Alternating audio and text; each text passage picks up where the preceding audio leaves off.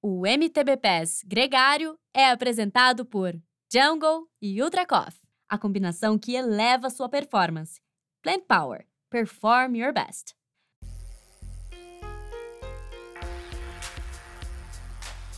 Bem-vindo ao MTB Pass, um podcast que te leva para dentro do mundo do mountain bike.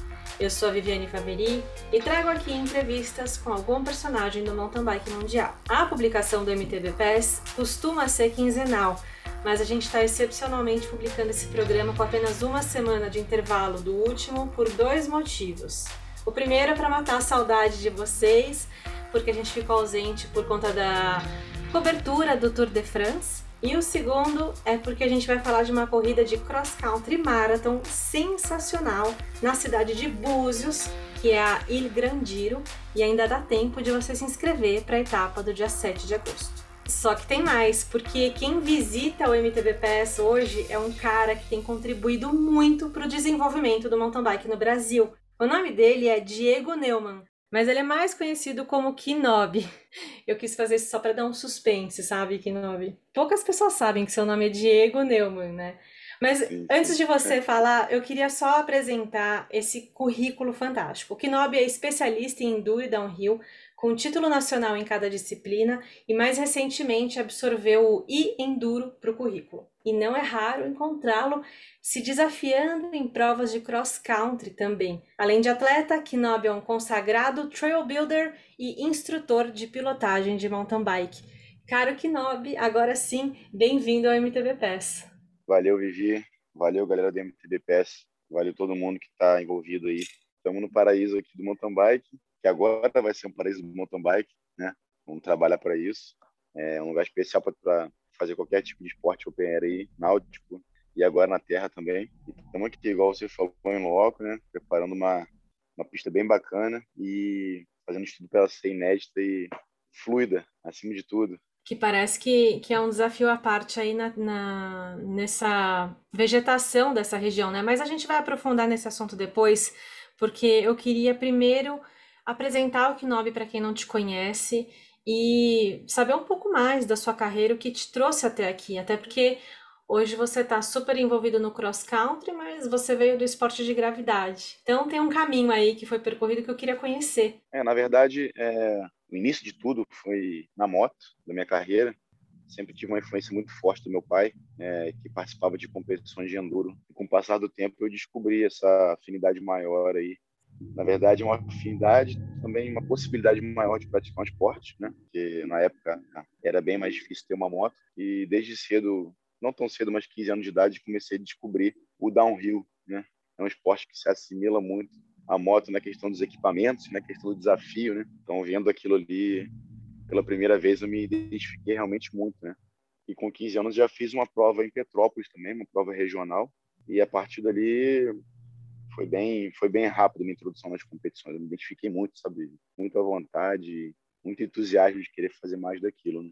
Eu esqueci de mencionar isso na sua apresentação, que você vem de Petrópolis. Natural de Petrópolis. E o que, que tem em Petrópolis que forma campeões, assim, que facilita o acesso ao mundo do mountain bike? Bom, Viviane, eu não sei se foi tão mais fácil, mas Petrópolis ele está numa, numa região bem privilegiada com relação à, à topografia, né?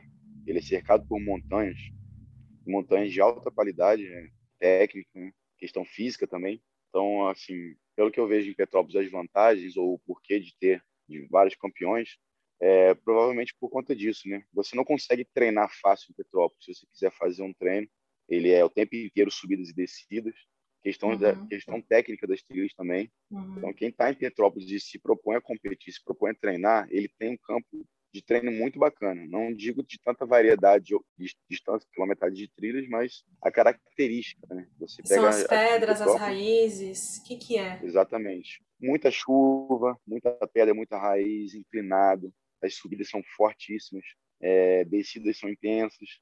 A gente tem bastante variedade de terreno também eu acredito que é uma mistura de, de tudo.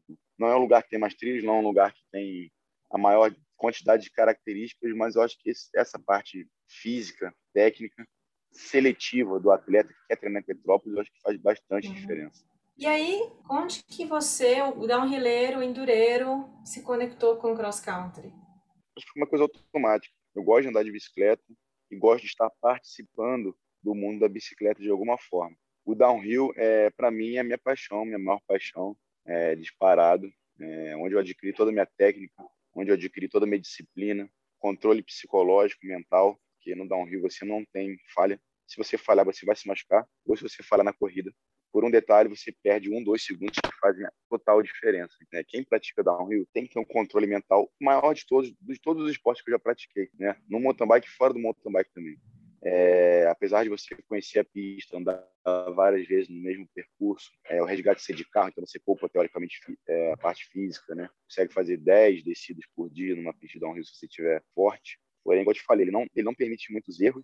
E, e, pelo contrário do que a galera acha, se o cara for maluco, ele não tem, ele não tem uma longevidade. O cara for maluco, ele vai toda hora cair, vai se machucar, vai quebrar bike. Uhum. Ele tem que ser um cara determinado, focado e realmente querendo quebrar o próximo, querendo avançar o próximo limite o, o mais rápido possível, né? para poder zerar uma pista, para poder tirar tempo, para poder estar tá mais competitivo ali, né? Então o downhill tem umas características muito bacanas que eu percebi que quando eu fui migrando para as outras modalidades foi mais fácil, entre aspas, né? A parte do downhill, da disciplina, do foco, da, da precisão e a parte do enduro do meu pai também, da moto, que é a constância, é estratégia, é inteligência durante a prova, é controle uhum. também psicológico e mental para dosar a energia. Isso que é... você está falando é, me faz pensar no cross country. Né? Tem vários essa disciplina, esse preparo, essa necessidade de estar tá focado acontece nos, nas duas disciplinas. Por que que você acha que o downhill ele tá ele tem uma imagem de ser mais relaxado, vendo que na verdade um erro custa muito mais caro é, do que no cross country? Questão cultural. A galera do downhill leva menos a sério entre aspas a competição. O pessoal se une muito em todos os aspectos. Primeiro, porque é um esporte menor, então se a galera não mexer nas pistas, não fizer as rampas, não fizer manutenção, o downhill não existe. É um, é um esporte muito específico. Eu não consigo fazer downhill é, em qualquer lugar, em qualquer descida, em qualquer montanha. A gente precisa se unir, precisa trabalhar em prol para poder evoluir a pista, uhum. consequentemente evoluir a pilotagem. A parte do, do relaxado que eu acredito, primeiro são as roupas, né? que as roupas são mais relaxadas. A aparência do downhilleiro ele é mais relaxada, ela é mais é, despojada, vamos dizer assim. O pessoal não liga muito para esse tipo de coisa. E eu acho que a galera leva menos o, a questão competitiva a sério. O pessoal leva a sério o aprimoramento da competência, totalmente diferente da competição. Então a galera quer evoluir, ela quer ser mais competente. E a competição, a galera não tem ombro a ombro, não tem aquela questão de você largar do lado do seu rival, né? Isso tudo eu acho que leva o downhill a ser uma coisa mais leve, apesar de ser uma coisa mais perigosa e arriscada, em termos, né? Uhum. É, o pessoal é mais, eu, eu, sinto que o pessoal é mais unido, mais tranquilo, sabe? Uhum. A competição é contra si mesmo. Você larga, você não vê o seu oponente, você só quer fazer o seu, a sua melhor descida sem erros. E isso, na essência, eu acho que faz o negócio ficar um pouco mais leve. Né? Uhum. É competição contra si mesmo. Nossa, faz muito sentido e dá vontade de praticar. De ouvir você falar, eu acho que tira todos os componentes que dão peso mesmo a uma competição de largada em massa e faz você se concentrar no que realmente importa. Tudo bem, largada em massa é frenética, é também um aspecto interessante e desafiador, mas quando você está fazendo um esporte mais individual, como downhill, você tem mais oportunidade de se comparar menos e se preocupar mais só com você, é um mergulho interno maior, né? Com Mas certeza. também pode ser uma doideira, né? Porque daí você, eu tô imaginando, quando eu tô pedalando sozinha, fazendo um downhill sozinha, por exemplo, eu fico pensando, será que eu fui rápido o suficiente? Será que aqui o meu minha adversária fez diferente? Isso eu também. Como é que você lida com isso? É, isso também tem. Esse fator ele, ele existe, né? Só que a pista do downhill é diminuída. Então a primeira coisa é, é essa: você consegue é, tem mais gente na pista e você tem mais oportunidade de treinar. Então vamos supor que a pista tenha 2 km. Uma pista de uhum. XCO tem pelo menos 5, né? uma média de 5 é. km. Então você reduz o espaço você aumenta a importância de você fazer a pista em trechos e você aumenta a, a importância de você compartilhar informação com quem está do seu lado, independente de ser seu adversário ou não. Uhum. Vou dar um exemplo. A primeira coisa que eu faço no downhill é o track walk, é uhum. reconhecimento a pé. Só ali você já encontra várias pessoas, já tem outras pessoas que já estão andando na pista. Então já existe uma troca imediata de informações e de, e de recursos para você ter, já projetar a tua, a tua primeira descida. Você pergunta como é que é a saída de uma rampa, é, como é que está o grip da pista, que calibragem que a galera está usando. Isso acho que no downhill rola mais naturalmente, né? É, é mais reduzido o, a área ali e eu acho que também é menos rival. A galera troca muita informação realmente. E também o downhill ele é um pouco mais, é, um pouco menos desenvolvido. Isso é verdade. É, então, se, se a gente não fizer acontecer, se o pessoal da bike do downhill não fizer acontecer, às vezes nem tem competições. A gente não pode se separar. A galera sente, sente que precisa estar junto. E como que faz para começar no downhill no Brasil? Ah, Vivi, tem várias competições agora acontecendo novamente. O downhill tinha dado uma, uma sumida com a ascensão do enduro. É, acredito que muita gente que tinha essa dificuldade logística do downhill agora tem mais facilidade de andar de bike e praticamente fazer downhill com uma bike de enduro. Isso aí deu uma dividida na galera. É, porém, existem muitas competições ainda, existem competições de nível, um nível bacana, onde a própria competição, a própria construção de trilhos evoluiu muito. Então, é, o pessoal está conseguindo deixar a pista ainda muito técnica, até mais técnica do que antes, porém com alternativas para quem está querendo se introduzir. Né? Eu vejo que a principal diferença, o principal ponto de acesso maior no downhill hoje em dia está sendo esse. Uhum. Os competidores, os trail builders, os organizadores de prova estão dando mais olhar para essa questão. E se o cara não pular? E se o cara não tiver uma bike é, com equipamento é, bom? Às sabe? vezes é isso, a pessoa a não, não tem acesso a. É, às, às, vezes, às vezes a pessoa quer começar mas ela não tem acesso a uma bike muito boa ou a todo o equipamento de proteção. É tipo, ela precisa ter o primeiro contato com o esporte ali. Ela tem que ter uma corrida em que ela possa ir sem se machucar, né? Sim, tem várias ligas acontecendo. O Sul sempre foi muito forte no downhill. Uhum. É, o Sudeste aqui com, com Rio, Minas, né? E você dá aula para quem está começando no downhill? A galera que quer fazer uma primeira prova de downhill, tem gente que te procura para começar? Sim, mas no cross country eu estou vendo uma, uma procura muito grande justamente por essa conexão que existe no esporte mundial e a gente está tentando trazer para o Brasil há algum tempo, né? A gente, eu digo vários, né? Vários personagens aí de que estão nessa luta da união e da não segregação. Né?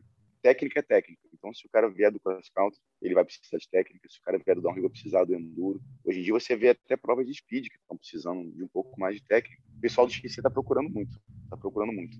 E, e falando do XC, você já comentou que você corria corridas de XCO, que são corridas mais intensas, mais curtas e mais técnicas.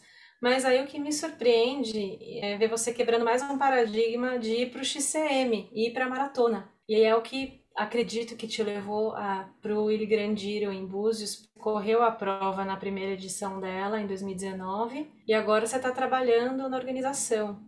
Eu queria agora chegar aqui onde a gente está. O que, que te trouxe para o Il Grandiro? É, então, começou a ser um objetivo de carreira para mim, querer fazer várias modalidades bem feitas. E eu percebi, como, como eu vim da técnica, a parte física ela era mais mensurável. Eu conseguia, se eu tivesse focado com um bom treinador, eu não via um degrau alto. Eu via que era só tempo de treino, dedicação, obviamente, né? Uhum. Trabalho de dedicação e, e treino. A maratona, para mim, então, foi uma introdução ao meu treinamento. Eu comecei a aumentar volume, comecei a aumentar é, treinos voltados para isso a princípio não era para correr nenhuma prova, só que começaram a surgir algumas provinhas de maratona e eu estava treinando com uma galera do XC para fazer volume. O pessoal falou, porra, faz uma provinha, cara, de maratona, faz um XCMzinho só para poder estar ali com a galera e tal. Falei, beleza, vamos lá. O Gran foi uma das primeiras provas que eu decidi fazer isso. Tive um convite, né, até do pessoal da organização que de alguma forma já me conhecia, já estava rolando o trabalho das pistas e tudo mais.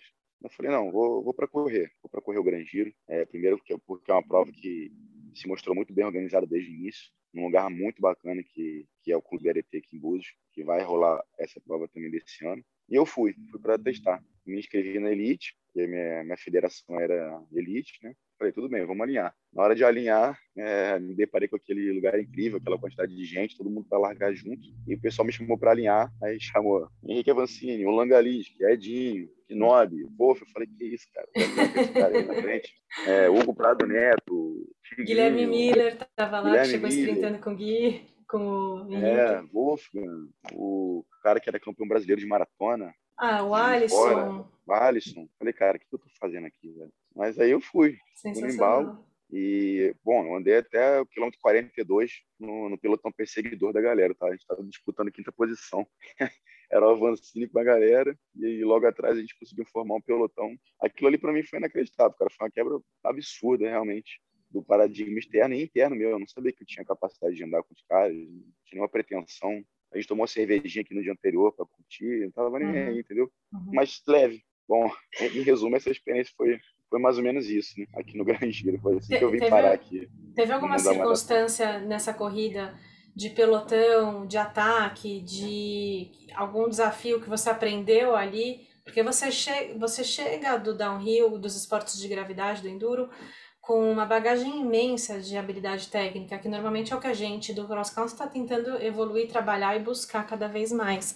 Você já veio com esse pacote, então tem algum aspecto da competição do, de você bater guidão ali com outras pessoas que te ensinou, que você falou, ah, peraí, aqui eu preciso ser mais eficiente, é, eu tenho que ser mais tático? A questão da, da disputa ombro a ombro, eu, não, eu, eu me sinto bem, porque eu acredito que, apesar do downhill ser um esporte individual, ele te permite, ele te desenvolve uma questão psicológica do controle corporal, da consciência corporal, onde que eu vou passar. A gente passa em alta velocidade beirando árvore, né? Próximo, muito próximo de pedra, de uma linha muito específica no downhill. Então a gente tem muita noção de a gente está colocando a nossa bicicleta, muita noção de frenagem, de andar com a bike descolando fora do controle. Isso para a gente é frequente, né? E, e, essa, e essa pegada de você estar tá disputando posição em pelotão no XC é um pouco parecido por conta disso. Você tem que lidar com fatores externos, né? Móveis, mas tem que lidar e eu acredito que isso já veio do downhill de alguma forma.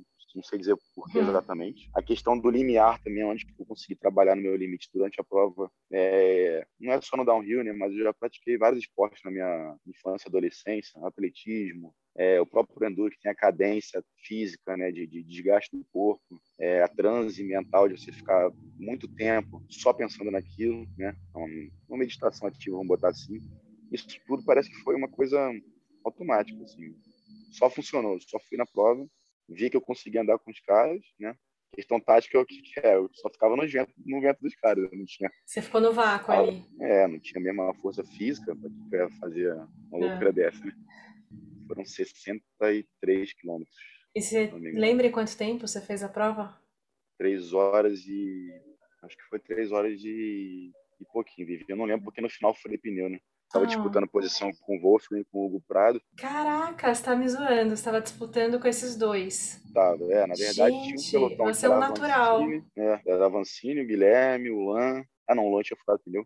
Vancini, Guilherme Edinho, Alisson, o Hugo e não sei mais quem é que estava disputando lá. Eram quatro ou cinco lá no pelotão da frente que se destacaram no começo da prova. Uhum. Eu, o Tigrinho, o Wolfgang e mais dois amigos fizeram fizemos trabalho de revezamento. Né? Eu disse que eu não coloquei a cara no vento, mas eu coloquei sim, pelo menos um pouquinho para ajudar a galera. E na parte final ali que a gente voltou para o Clube Arete, a gente começou a avistar o Hugo, entramos na perseguição e, bom, tomei um capotaço lá na descida, acho que já estava no limite, no limite total físico ali. Então, realmente, é um, essa, esse trecho que você caiu faz parte do XCO que você está construindo agora? Na verdade, ele era uma reta, a gente fez uma sequência de curvas laterais a essa reta, que era muito inclinado, né? Uhum. A gente teve que fazer o trabalho no, na montanha ali para poder a gente ficar uma, uma, coisa mais fluida, menos frenagem forçada, né? Uhum. Mais aproveitamento do terreno e mais possibilidade. Né? Uhum. Top. Mas boa parte do, do trecho que nós passamos ano passado e parece que eles vão usar nessa prova também. Mas a gente está falando de uma prova de maratona que tem duas opções de percurso. Então, dia 7 de agosto tem o Il Grandiro em Búzios, a segunda edição dessa prova que o Kinobi correu em 2019, que terminou num sprint final super emocionante do Henrique Avancini e o Guilherme Miller. Inclusive o Guilherme Miller já gravou aqui comigo, ele vai contar essa história do sprint final no próximo episódio que vai pro ar em agosto. E quem levou a melhor no final foi o Avança. É, o Gui chegou ali quase, foi, foi, foi bem um quase mesmo. Quase que o Guilherme Miller consegue bater o Henrique Avancini, imbatível num sprint. Então, assim, são dois percursos, um de 42 quilômetros e um de 60 quilômetros. O de 60 é o percurso longo, evidente e num esquema que acolhe aí os iniciantes, né, Kinobi? Acolhe também quem está querendo começar a fazer a primeira competição num lugar paradisíaco, né? Com certeza. A ideia do, do Grande Giro, desde o início, né, desde a da prova de 2019, foi essa, né? Foi trazer o pessoal para experimentar. É, o percurso desse ano tem duas formas, né? Menor e maior. o menor é, menos técnico e menos altimetria, então com certeza quem quiser introduzir e iniciar na questão do mountain bike vai poder fazer uma prova bacana, né? Primeiro pela estrutura que vai ser dada, segundo pelo percurso também que é bem possível, é bem bem acessível para essa galera.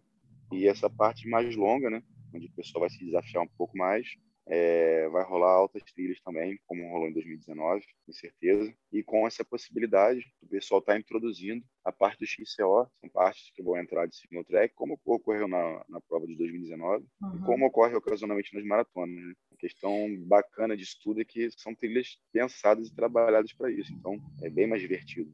E para quem está planejando ir, você falou de furo no pneu, falou de trilhas, algumas descidas rápidas. Tem alguma dica de equipamento ideal? Algum pneu específico? Ou então, precisa usar um canote retrátil ou dá para encarar a trilha com a bike normal? Bom, aqui é um percurso que tem bastante partes roladas, né, Vivi? Bastante partes rápidas. E com certeza quem tiver um, um setup de um pneu que role um pouco mais, é, vai ficar mais favorável com certeza. A questão do canote. Usar o selante prova, também pode ser bom, né? Nos por é, questão desses. O que, que foi? Foi furo de espinho ou foi rasgo que aconteceu com você?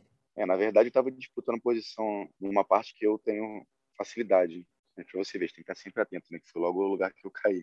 Bati numa pedra, alguma coisa assim, e tive esse furo de pneu. No meu caso, não salvaria um líquido ou um selante, foi um furo grande, mas com certeza levando um kitzinho de remendo, uhum. é, aqueles, aqueles macarrãozinhos rápidos, um, um daquele CO2, um kitzinho básico, a pessoa consegue desembolar no percurso. Né? Resolver. Né? Faz parte. Né? Sim. E o canote retrátil dá para encarar as trilhas porque na maratona vale a pena você abrir mão do canote retrátil, porque tem muito mais trecho de estradão e aí você tem. Você carrega menos peso, né, no final das contas, sem o canote retrátil. Mas dependendo se a trilha for muito técnica, canote sempre vai ajudar a ir mais rápido. Então, para esse percurso do Il Grandiro, tudo bem para iniciante e sem o canote retrátil com a bike num setup mais padronizado. Sim, sim. É uma prova que, com certeza, ela é bem inclusiva. Então, não precisa ter um canote de óleo para competir, não precisa ter um setup super especial de pneu, suspensão, bike.